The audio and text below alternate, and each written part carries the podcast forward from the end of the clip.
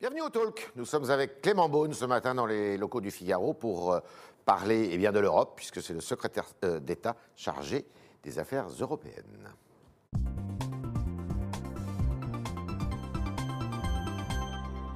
L'Europe à l'heure du Covid, de la Covid, et à l'heure du Brexit. Bonjour Clément Beaune. Bonjour Yves. Alors avant d'aborder ces deux sujets, il y a quand même un sujet qui fait pas mal parler de lui actuellement, c'est euh, les tentatives de rachat de Carrefour euh, par un Canadien qui s'appelle Couchetard, ça ne s'invente pas.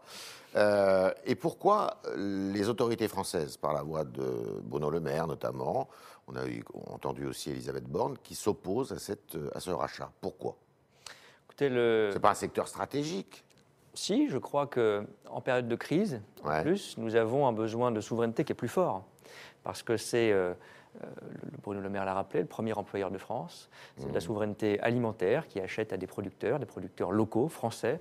C'est un gage de qualité, de préservation de notre chaîne d'approvisionnement. On ne peut pas avoir dit à la fois pendant la crise, euh, la première ligne, ce sont avec nos soignants euh, les caissières ou les caissiers, euh, l'alimentation, les supermarchés, et considérer que c'est un secteur secondaire. Ça dépend Ouais. aussi des périodes. Je crois que dans une période de Il crise, n'y a pas de risque de délocalisation, là. on n'est pas dans l'armement, pas, on n'est pas, pas, dans pas, l'informatique. c'est pas on le n'est seul critère. Ouais. C'est d'ailleurs pour ça que, avant même que cette opération d'actualité euh, émerge, euh, dans le décret qui permet de contrôler un certain nombre de secteurs, nous avions ajouté cette question. euh, C'est très politique quand même. mais c'est politique au, au bon sens du terme. Ouais. Je pense que dans une période de crise, on a vu qu'il pouvait y avoir parfois des, des tensions, parfois des fermetures ou des contrôles de frontières, la souveraineté alimentaire, la chaîne Les d'approvisionnement. euh, les important. producteurs agricoles sont toujours en France, les producteurs Oui, de bovins, les producteurs de. Donc euh, il n'y a pas de risque, si je veux dire, de. de- Je pense qu'il peut y en avoir en matière d'emploi, en matière d'approvisionnement, en matière d'engagement aussi, Mmh. parce qu'une ancienne française est sans doute plus sensible à la production locale, à la vérification. La de- souveraineté aujourd'hui est au cœur du débat Oui. en France. Et c'est ce qu'on défend d'ailleurs aussi au À niveau cause de la européen. Covid, précisément. À cause de la Covid, ça renforce la perception, je crois, et le besoin, Mhm. oui, de protection Ouais, dans cette période qui va être difficile, qui va durer au-delà de la crise sanitaire d'ailleurs. ouais. Et cette souveraineté, on l'exerce aussi au niveau européen. Je note que beaucoup de pays, y compris qu'on décrit un peu vite comme libéraux, Ouais. la Suède, les Pays-Bas, ont tous pris euh, des décrets ou l'équivalent de contrôle des secteurs stratégiques ces derniers mois. Ça dépend parfois euh, d'un pays à l'autre. Et l'alimentaire en fait partie. Parfois, l'alimentaire en fait partie, les télécommunications, l'énergie, des secteurs. Et puis, ça s'apprécie en fonction, encore une fois, des périodes, des moments. Dans une période de crise, je crois qu'on doit, oui, plus de protection aux Français et aux Européens. Clément Beaune, la Covid, donc le Premier ministre hier s'est exprimé en compagnie de quelques ministres. Euh, il a euh, dit et spécifié que les ressortissants de pays étrangers hors Union européenne seraient soumis à un test avant de pénétrer sur le territoire français. Pourquoi ceux qui sont à l'intérieur de l'Union européenne, les Allemands, les Espagnols, les Italiens, euh, ne seraient pas euh, soumis au même régime? Alors, on va le voir. Parce qu'en plus, ils viennent de pays qui sont de- des pays gravement touchés pour la plupart. Oui, c'est vrai. On a toujours eu d'abord cette différence d'approche depuis le départ. Oui. Les frontières extérieures de l'Europe et la circulation intérieure de l'Europe, ce n'est pas la même chose. Ce n'est pas la même chose sur le plan politique, économique, social. On est beaucoup plus intégré à l'intérieur. Je prends un exemple très concret.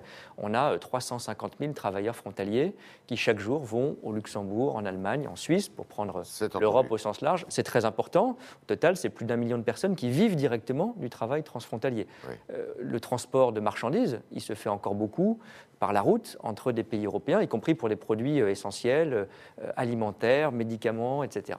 Donc je crois que cette différence, on doit toujours l'avoir à l'esprit. Ouais. Et donc on a décidé dans un premier temps d'avoir en effet une obligation à partir de lundi de tests PCR au départ, avant Ouais. l'embarquement vers euh, la France. C'est ce que font d'ailleurs la plupart des pays européens et on a coordonné cela entre pays européens. Mais Pour- à l'intérieur de l'Europe. c'est en cours de discussion parce que nous voulons avoir une coordination européenne euh, la plus forte possible. Pour que tout le monde fasse la même chose au même Pour que le moment. plus possible, nous fassions la même chose, notamment avec nos voisins directs, Mhm. et que nous regardions les mesures qu'on doit imposer. Il n'est pas exclu qu'on ait des mesures euh, supplémentaires de contrôle à prendre, Mhm. par exemple de tests. Certains pays, je prends l'exemple de l'Allemagne, le font. Mhm. Quand vous allez de Paris à Berlin, aujourd'hui, vous devez avoir un test négatif. Et quand on va de Berlin à Paris Et pas aujourd'hui, mais c'est ce Et sur quoi on réfléchit. On pourrait faire la réciprocité. Absolument, c'est ce sur quoi on réfléchit pour le début de semaine. Il y a une réunion des ministres des Affaires européennes lundi matin Oui. que nous avons souhaité. À Bruxelles juste, euh, Enfin, en visio maintenant, parce oui, que pardon. de nos jours, c'est plus difficile Ouais, et c'est plus prudent de le faire sûr. à, à distance en visioconférence. Mais Sur ce sujet. sur ce sujet, absolument, pour voir comment nous pouvons coordonner nos mesures. Mais j'insiste, il est très important pour ces mesures internes, intérieures, internes, de parfaitement coordonner, Oui. d'essayer d'être le plus proche possible de nos voisins, qui font souvent des tests, donc on pourrait, on va le voir euh, en début de semaine, faire la même chose, Ouais. et d'avoir, euh, de toute façon, pour la circulation interne à l'Europe, un certain nombre de cas d'exemption ou de dérogation, je pense Pour notamment frontaliers. aux frontaliers, parce qu'il n'est pas question pour nos frontaliers euh, d'avoir à être bloqués à une frontière pour Oui, leur mais là, vie vous nous quotidienne. dites, Berlin, ils exigent un test. Mais alors pourquoi nous, on ne le fait pas immédiatement enfin, euh, Ils l'ont décidé il y a quelques jours ouais. et on a échangé avec les autorités allemandes. D'autres pays se posent la question. euh, c'est le, c'est le seul pays, la- l'Allemagne Non, il y a plusieurs pays euh, qui le font en Europe. C'est le cas, par exemple, du Danemark, c'est le cas de la Grèce. Ceux qui sont très touchés. Ceux qui sont très touchés ou qui parfois ont pris euh, des mesures euh, préventives il y a un peu plus longtemps que nous parce qu'ils avaient une situation difficile, effectivement. Ouais. Bon. Donc voilà, donc on essaie de le coordonner au niveau franco-allemand et européen et on annoncera en début de semaine ces mesures euh, Vers françaises. quoi Clermont Beaune se dirige-t-on, d'après vous, à l'issue de cette réunion? Écoutez, on le verra, mais il est possible qu'il y ait des tests qui exigés Exigés. y compris pour les voyages intra-européens. C'est ce que font beaucoup d'États membres et c'est ce que pourrait faire la France en fonction de la situation épidémique des autres pays. C'est euh, des tests, ce sont des tests PCR, hein, ce ne sont pas des tests antigéniques. Alors vous avez raison, il faut être précis sur ce point. Ce qui a été annoncé hier par le Premier ministre et le ministre de la Santé, ce sont pour les ressortis, pour les voyages qui viennent de hors Europe. Ouais, Ce sont des tests PCR, ouais, obligatoirement. ouais. Pourquoi? Parce qu'il y a encore des différences entre pays sur la disponibilité, sur la fiabilité des tests antigéniques. Et à l'intérieur de l'Europe, être- c'est un des points dont on discute, parce que les tests antigéniques sont beaucoup plus développés. Plus rapide Mais aussi. plus rapide, bien sûr, mais beaucoup plus développé dans les pays européens. Mais ils ne sont pas disponibles partout, ils ne sont pas reconnus partout. Donc ce qu'on fera aussi lundi, c'est avoir une discussion pour lister des tests antigéniques qui sont les plus fiables et reconnus partout en Europe. Donc c'est un des points qu'on discutera.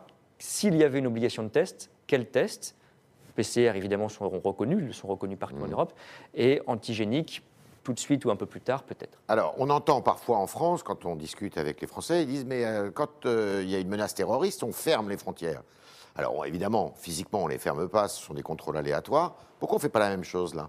Alors, je veux être là aussi précis parce qu'il y a un peu du fantasme sur ce point. Et des amalgames, Et peut-être. des amalgames, absolument. D'abord, j'insiste beaucoup, ça ne veut pas dire qu'il ne faut pas prendre parfois des mesures douloureuses ou difficiles, mais les frontières extérieures et les frontières intérieures, ce n'est pas la même chose. Oui, ça, d'accord. Non, mais c'est très important parce que notre vie économique européenne, ce n'est pas une fiction, elle est intégrée. On l'a vu même avec le Royaume-Uni, avec lequel on a été pendant 40 ans dans le marché européen. Quand vous bloquez la frontière, on l'a fait quand il y a eu besoin, pour 48 heures définitivement, enfin totalement. Ça a été fait à la fin de l'année dernière. C'est très compliqué. Vous voyez bien, les files de camions, ça a été des situations difficiles, humainement, économiquement.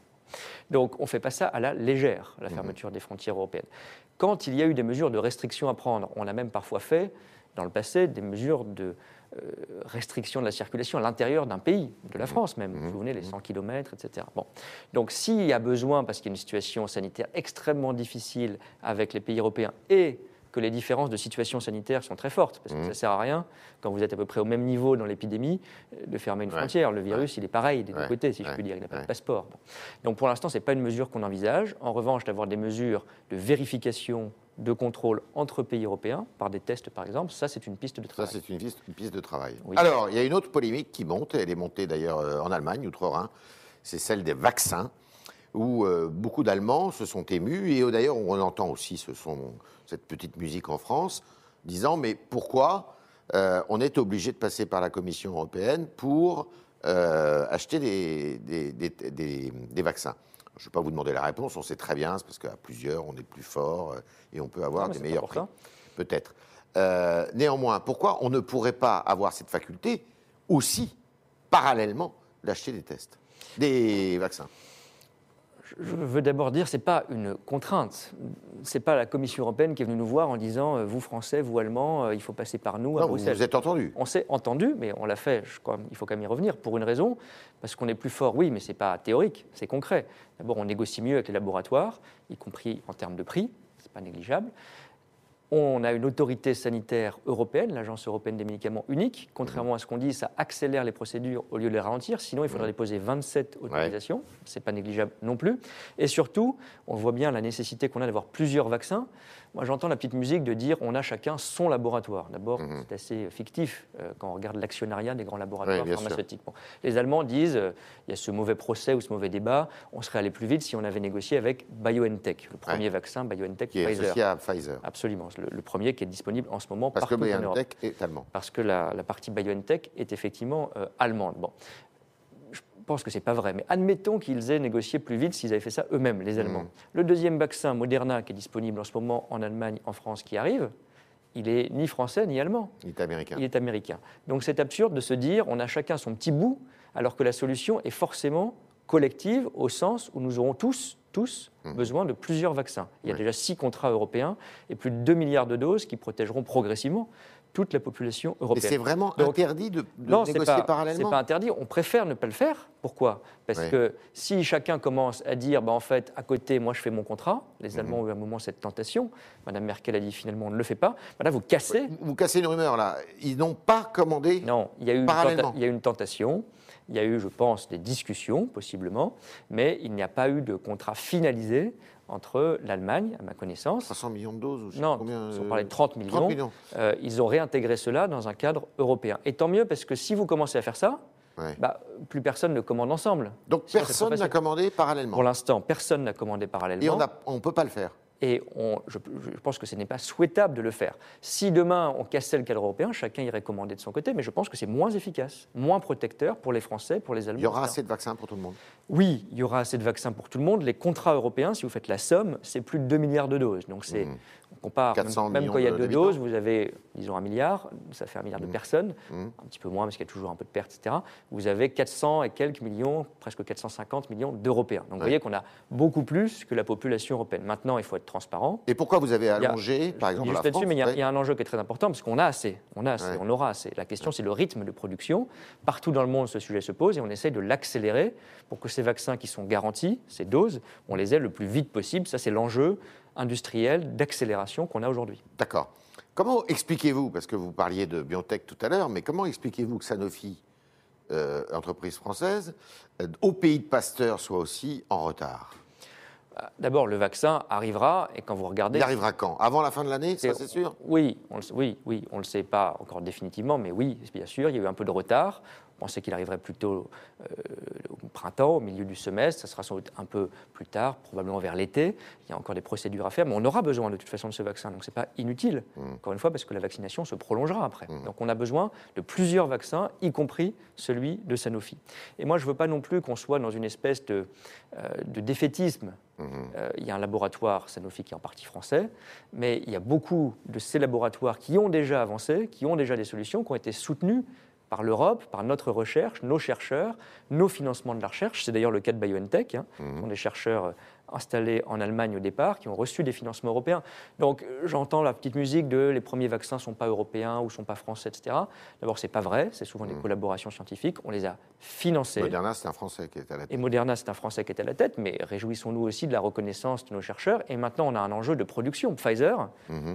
Donc Pfizer BioNTech, qui est partie, une partie américaine de cette alliance, produit en Europe. En France, En France aussi, mais mm. en Europe, en tout cas, mm-hmm. pour l'immense majorité des vaccins qui sont injectés chez nous. Alors, je parle au secrétaire d'État aux Affaires européennes, depuis le début d'ailleurs, mais euh, la santé ne figurait pas parmi les thèmes ou les sujets, je dirais, euh, à compétence européenne. Ça relevait de la souveraineté de chaque État. Est-ce que c'est appelé à changer là maintenant bah, moi, je ne suis pas un, partisan des débats un peu théoriques ou théologiques sur l'Europe. Oui, vous avez raison, ce n'était pas une compétence. Ça veut dire qu'il n'y avait pas d'outils juridiques, financiers, d'organisation pour commander des vaccins et tout ça on a vu le problème. Quand on a eu par exemple le problème des masques, c'était un problème européen en réalité. Mmh. On manquait tous de masques et on se mmh. faisait tous une sorte de compétition. Mmh. Et là, je crois qu'on doit rendre hommage à cette coopération pragmatique et efficace. On a décidé sur le vaccin, sur le vaccin d'ailleurs sur d'autres choses, mais sur le vaccin avant tout, contrairement à ce qu'on dit, on a anticipé avec Olivier Véran, Agnès Pannier, on a fait ça dès le mois de juin. On a dit avec l'Allemagne, puis avec tous les États européens, on va passer nos contrats vite et ensemble pour avoir justement tout cet accès à ces six vaccins et à ces 2 milliards de doses. Est-ce que vous allez si on n'avait pas fait ça au niveau européen, on ne les aurait pas. Est-ce que vous allez réformer le, le mode de fonctionnement de... Je pense qu'il faut le Oui. faire pour organiser cela, mais vous voyez qu'il n'y a pas toujours besoin de changer un traité, Ouais. de créer une compétence au sens juridique. Quand on veut, on peut. On peut Il y a un chemin qui s'est ouvert sur le vaccin et qui est concrètement, on en parle théoriquement, qui est concrètement l'Europe de la santé. L'Europe de la santé, c'est pas écrire un bout de traité, c'est ce qu'on fait là. D'accord. Alors, il y a un autre sujet euh, dont on parle beaucoup moins maintenant, qui s'appelle le Brexit. Oui. Alors d'abord, une petite question sur les nombreux Français qui euh, travaillent, habitent euh, de l'autre côté de la Manche. Euh, Est-ce qu'il y a un exode? Est-ce qu'ils reviennent euh, vers la France? Parce que, évidemment, ils redoutent l'avenir. Euh, ça va être beaucoup plus compliqué pour eux. Écoutez, depuis le 24 décembre et ce- ce- cet accord de Noël qu'on a conclu entre l'Union européenne et le Royaume-Uni, on n'a pas noté de, de mouvement Mhm. massif. Bon, D'abord, il y avait des restrictions sanitaires, il y a des restrictions Mhm. sanitaires difficiles en Angleterre. Mais ce qu'on remarque depuis plusieurs années, évidemment dans certains secteurs comme la finance, mais euh, depuis le référendum britannique, il y a eu effectivement euh, plusieurs euh, dizaines à centaines de milliers, on est en train de faire euh, Ah oui des évaluations, oui, de Britanniques qui sont revenus euh, vers l'Union européenne, qui étaient parfois, pour être précis, Ah, vous parlez de toute l'Union européenne oui, toute l'Union européenne, bien sûr, qui étaient parfois des ressortissants européens non britanniques qui vivaient là-bas Ouais. et qui euh, reviennent plus vite, plus tôt qu'ils ne l'auraient sans doute fait.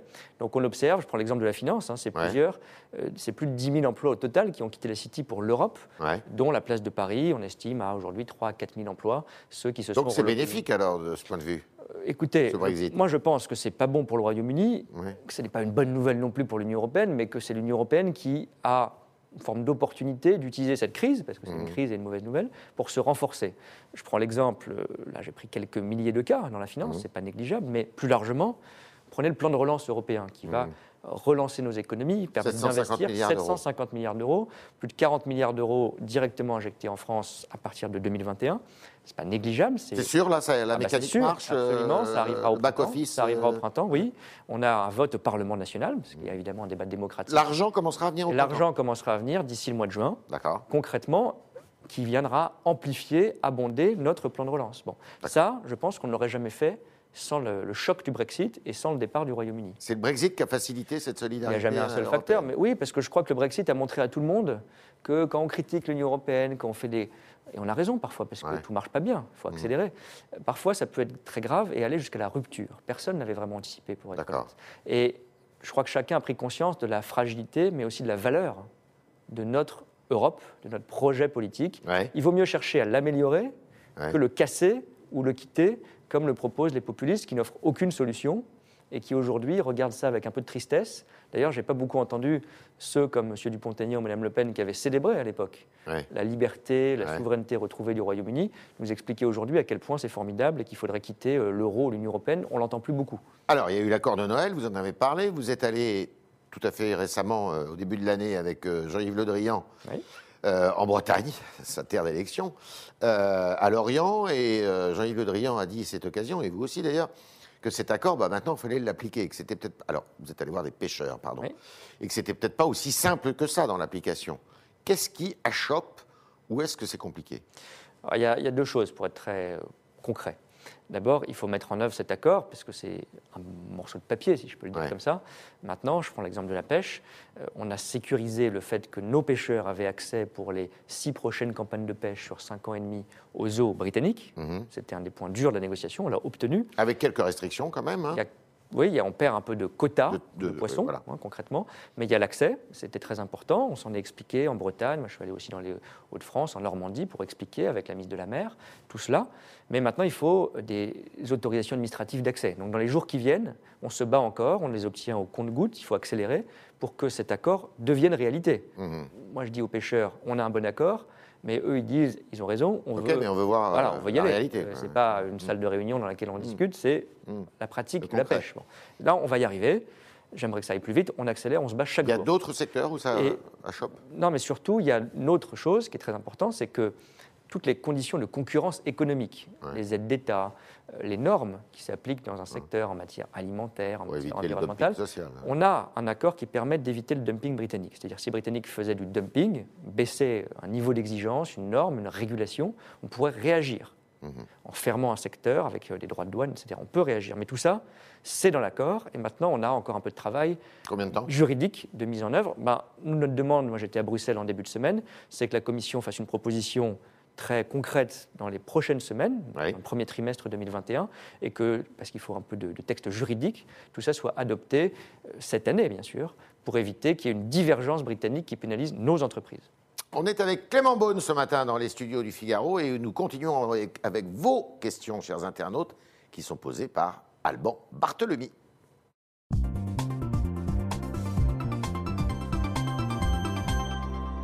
Bonjour Alban. Bonjour Yves et bonjour Clément Beaune. Bonjour. Je commence avec la question de Nico 2 sur le Figaro.fr. Euh, en Biélorussie, des milliers de personnes continuent à manifester tous les dimanches pour réclamer le départ du président Loukachenko. Ne serait-il pas temps de prendre des sanctions plus fortes à l'égard du régime en place? Alors, on a pris des sanctions. Dès euh, le 14 août, l'Europe a acté des sanctions, puis les a mises en œuvre. Euh, on, a, on est prêt, on l'a dit, à renforcer encore, on l'a déjà fait une fois d'ailleurs, à renforcer encore les sanctions contre les responsables du régime. Il faut être très clair, ça ne sera pas la seule clé de l'affaire. Les sanctions, c'est utile, ça met de la pression, c'est aussi un symbole, mais il faut qu'on soutienne le- les manifestants. Euh, ça peut être un soutien à des organisations de la société civile, ça peut être euh, un soutien par des visas, par l'accueil. Dans l'Union européenne, on a aujourd'hui la principale opposante. J'ai été, je crois, le premier à lui parler. Le président de la République lui-même s'est entretenu avec elle. Tout ça, ça compte pour encourager aussi le combat démocratique. Et on lui donne l'accueil et le soutien dans l'Union européenne. Et puis, il faut continuer un dialogue, même s'il est difficile, notamment avec la Russie, parce qu'on sait que la clé passera aussi par cette discussion difficile, mais il faut la continuer. Donc, euh, Sachant que le président Loukachenko ne tient que parce que Moscou est là. pas que, mais je pense que la Il mobilisation. joue avec lui d'ailleurs, Moscou. il y a- en tout cas, il est clair qu'il faut passer par Moscou pour aider à cette situation et à cette transition démocratique. Ça, c'est clair. Donc il ne faut pas refaire l'erreur de l'Ukraine. Je crois qu'il faut faire les deux, c'est-à-dire être plus ferme avec le régime en place et ses soutiens, sanctions rapides, ce qu'on n'a pas fait aussi vite avec l'Ukraine, et un dialogue en effet avec la Russie. Ça ne veut pas dire euh, un compromis, une compromission, mais un dialogue pour aider à cette transition. Moi, ce que je note aussi, et vous savez, c'est très important d'encourager, ça paraît symbolique, mais c'est très important. Moi, je le fais quasiment chaque semaine, à chaque manifestation euh, du dimanche en particulier. Il y a encore des dizaines de milliers de gens qui risquent leur peau dans les rues de Minsk et partout en Biélorussie, dans l'hiver qui a commencé et qui est très dur, pour continuer à se battre pour la démocratie. Euh, C'est très beau, c'est très dur, et on doit le soutenir par tout moyen, concret et symbolique à chaque instant. Alban, une autre question. Autre question, celle de Franck, toujours sur le Figaro.fr. Euh, vu les réticences de la Hongrie et de la Pologne de- lors de l'adoption du plan de relance, hein, vous en parliez tout à l'heure, euh, ces pays ne risquent-ils pas d'être les prochains à quitter le navire européen, vous demande-t-il Alors je ne crois pas qu'ils quitteront le navire européen. Ils en profitent de ce plan. Alors, ils en profitent au sens où ils en sont bénéficiaires financiers, budgétaires. Moi, je n'ai pas de problème avec le fait que la Pologne, la Hongrie et d'autres pays bénéficient du plan de relance. À partir du moment où on est dans l'Union européenne, chacun a les mêmes droits. Mais chacun a aussi des devoirs, et à commencer par respecter les valeurs fondamentales de l'état de droit, comme on appelle cela, c'est-à-dire l'indépendance de la justice, l'indépendance des médias, lutter contre la corruption, etc. On a créé un outil dans ce budget et ce plan de relance qui permet de sanctionner en arrêtant de verser les fonds européens ou en sanctionnant par des amendes des atteintes à l'état de droit. C'est la première fois qu'on fait un Elles lien. existent, ces atteintes, elles sont déjà là. Oui, eh ben, on a un outil supplémentaire avec le budget. On peut arrêter de verser des fonds de ce budget européen ou de ce plan de relance si ces euh, violations ou ces atteintes persistent et sont constatées par les autorités européennes. C'est très nouveau, hein. il faut aller plus loin, je pense, parce que c'est le vrai combat d'aujourd'hui. On a toujours cru que quand on était arrivé dans l'Union européenne, on parlait de la Biélorussie, un pays extérieur, mais que quand on était dans l'Union européenne, il n'y avait plus de risque. On respectait tous, parce qu'on avait fait ce choix, la démocratie, les valeurs qui nous relient, qui sont notre identité européenne, le sens du projet politique européen. Quand elles sont bafouées, même un peu, parce qu'il n'y a pas de petite atteinte, on doit les sanctionner, les dénoncer et les sanctionner. Pourquoi ces pays Et donc je pense que ces pays, eux, ne veulent pas sortir, je ne souhaite pas du tout qu'ils sortent d'ailleurs, mais dans le club, on doit quand même avoir des règles et les faire respecter. Pourquoi ces pays dits illibéraux, pour reprendre une expression du président de la République, Et de ont même. accepté, pardon, Et de même, et, ouais, et- et de même, euh, ont accepté finalement cet accord? Bah, parce que l'accord sur le... le prêt, enfin le prêt, l'emprunt. D'abord, bah, je pense parce que pour être très honnête, ils bénéficient du budget du plan de relance. Mm. Donc on leur a dit très clairement, on est prêt à faire le plan de relance sans vous. Ouais. Donc soit vous acceptez à ces conditions-là, démocratiques et fondamentales, soit il n'y a pas de plan de relance pour vous. Mm. Et on, avait, euh, on était prêt à appuyer sur le bouton, on avait un plan de relance à 25 qui était prêt en décembre. Et je crois que c'est parce qu'on s'est préparé à cela qu'ils ont accepté. Il faut avoir aucune faiblesse, aucune complaisance, aucune naïveté. Quand il y a une atteinte à l'état de droit, pas de solidarité C'était possible de le conclure à 25 ah, C'était tout à fait possible. Euh, le président de la République s'était entretenu avec Mme von der Leyen, c'était prêt. D'accord. Autre question, Alban. Alors, France, euh, sur Facebook cette fois. Qui n'est pas François-Olivier Gisbert. Qui n'est pas François-Olivier Gisbert, en tout cas pas à ma connaissance. Je ne savais pas. L'endettement de notre pays et des pays européens devient faramineux, vous dit-il. N'est-on pas en train de ruiner euh, l'économie sous prétexte de la sauver? C'est fini la règle des 3%, là. On a complètement oublié ça. Hein. ah bah pour euh, cette année, partout en Europe d'ailleurs, hein, y compris les pays dits les plus vertueux. Très bonne question. Bon, donc, je vais être clair effectivement, pendant la crise, il n'est pas question, d'ailleurs la Commission européenne, aucun pays européen ne l'a demandé, de s'enfermer dans des règles budgétaires qui auraient empêché la réponse à la crise. Tout le monde a augmenté très significativement son déficit et sa dette. On ne partait pas tous de la même situation, il faut être honnête. En France, on avait une dette beaucoup plus élevée qu'en Allemagne. Et donc la question, c'est la sortie de crise. Je ne pense pas qu'il faille remettre en cause les choix de soutien à l'économie pendant la crise. Ça aurait été une erreur. C'est une erreur qu'on a faite en partie après, dans l'immédiate après-crise, zone euro, Grèce en 2010-2011. On a trop vite voulu, pour une bonne raison peut-être, mais on a trop vite voulu réduire nos déficits, revenir dans les clous. Et on a fait en Europe une erreur, on a eu moins de croissance que les États-Unis, sans parler de la Chine, pendant la décennie qui a suivi. Donc il faut être très prudent, ce n'est pas une question de laxisme, mais c'est une question de bonne gestion et de bon pilotage économique pour la croissance et pour l'emploi. Il ne faut pas revenir trop vite dans euh, des règles trop strictes. L'orthodoxie. Oui, maintenant, il est clair qu'on ne peut pas considérer qu'il n'y a pas de problème. Il faut qu'on ait une discussion européenne, et il faut qu'on ait une trajectoire euh, française aussi de retour progressif, mais programmé, à une dette et un déficit beaucoup plus raisonnable. Et cette dette, vous allez l'isoler? Qu'est-ce que vous allez en faire? Écoutez, Bruno Le Maire travaille à ce sujet. Il y a une commission qui est pilotée par Jean Arthuis. Je vais vous dire, il y a la question de de l'isoler ou de la gouverner, mmh. gouvernance. Bon, mais ce n'est pas la question centrale. La question centrale, c'est comment on fait en sorte que des dépenses publiques qu'on a accrues à juste titre massivement pendant la crise ne se prolongent pas après crise pour entretenir une spirale de la dette. C'est ça le sujet. Et vous êtes sûr que Bruno Le Maire pourra tenir cette promesse de pas d'augmentation d'impôts? Oui, c'est l'engagement qui a été pris par Bruno Le Maire, par le gouvernement, par le président de la République, de ne pas augmenter les impôts, de continuer la stratégie qui a consisté depuis 2017 à baisser les impôts pas seulement par une forme de, théorie ou de dogme, mais parce que ce serait, je pense, totalement anti-économique et antisocial, en période difficile et dans l'après-crise immédiat, de dire aux Français, vous allez passer la caisse. Non, ce serait une erreur. On ne fera pas cette erreur. Ce déficit, il est de combien aujourd'hui? Le déficit pour 2021 ah, vous le savez, on a, on a, on a, on a, on a, un déficit, on a fini l'année 2020 avec un déficit d'à peu près un peu plus de 10%. On va essayer de le ramener euh, euh, cette année le plus bas possible.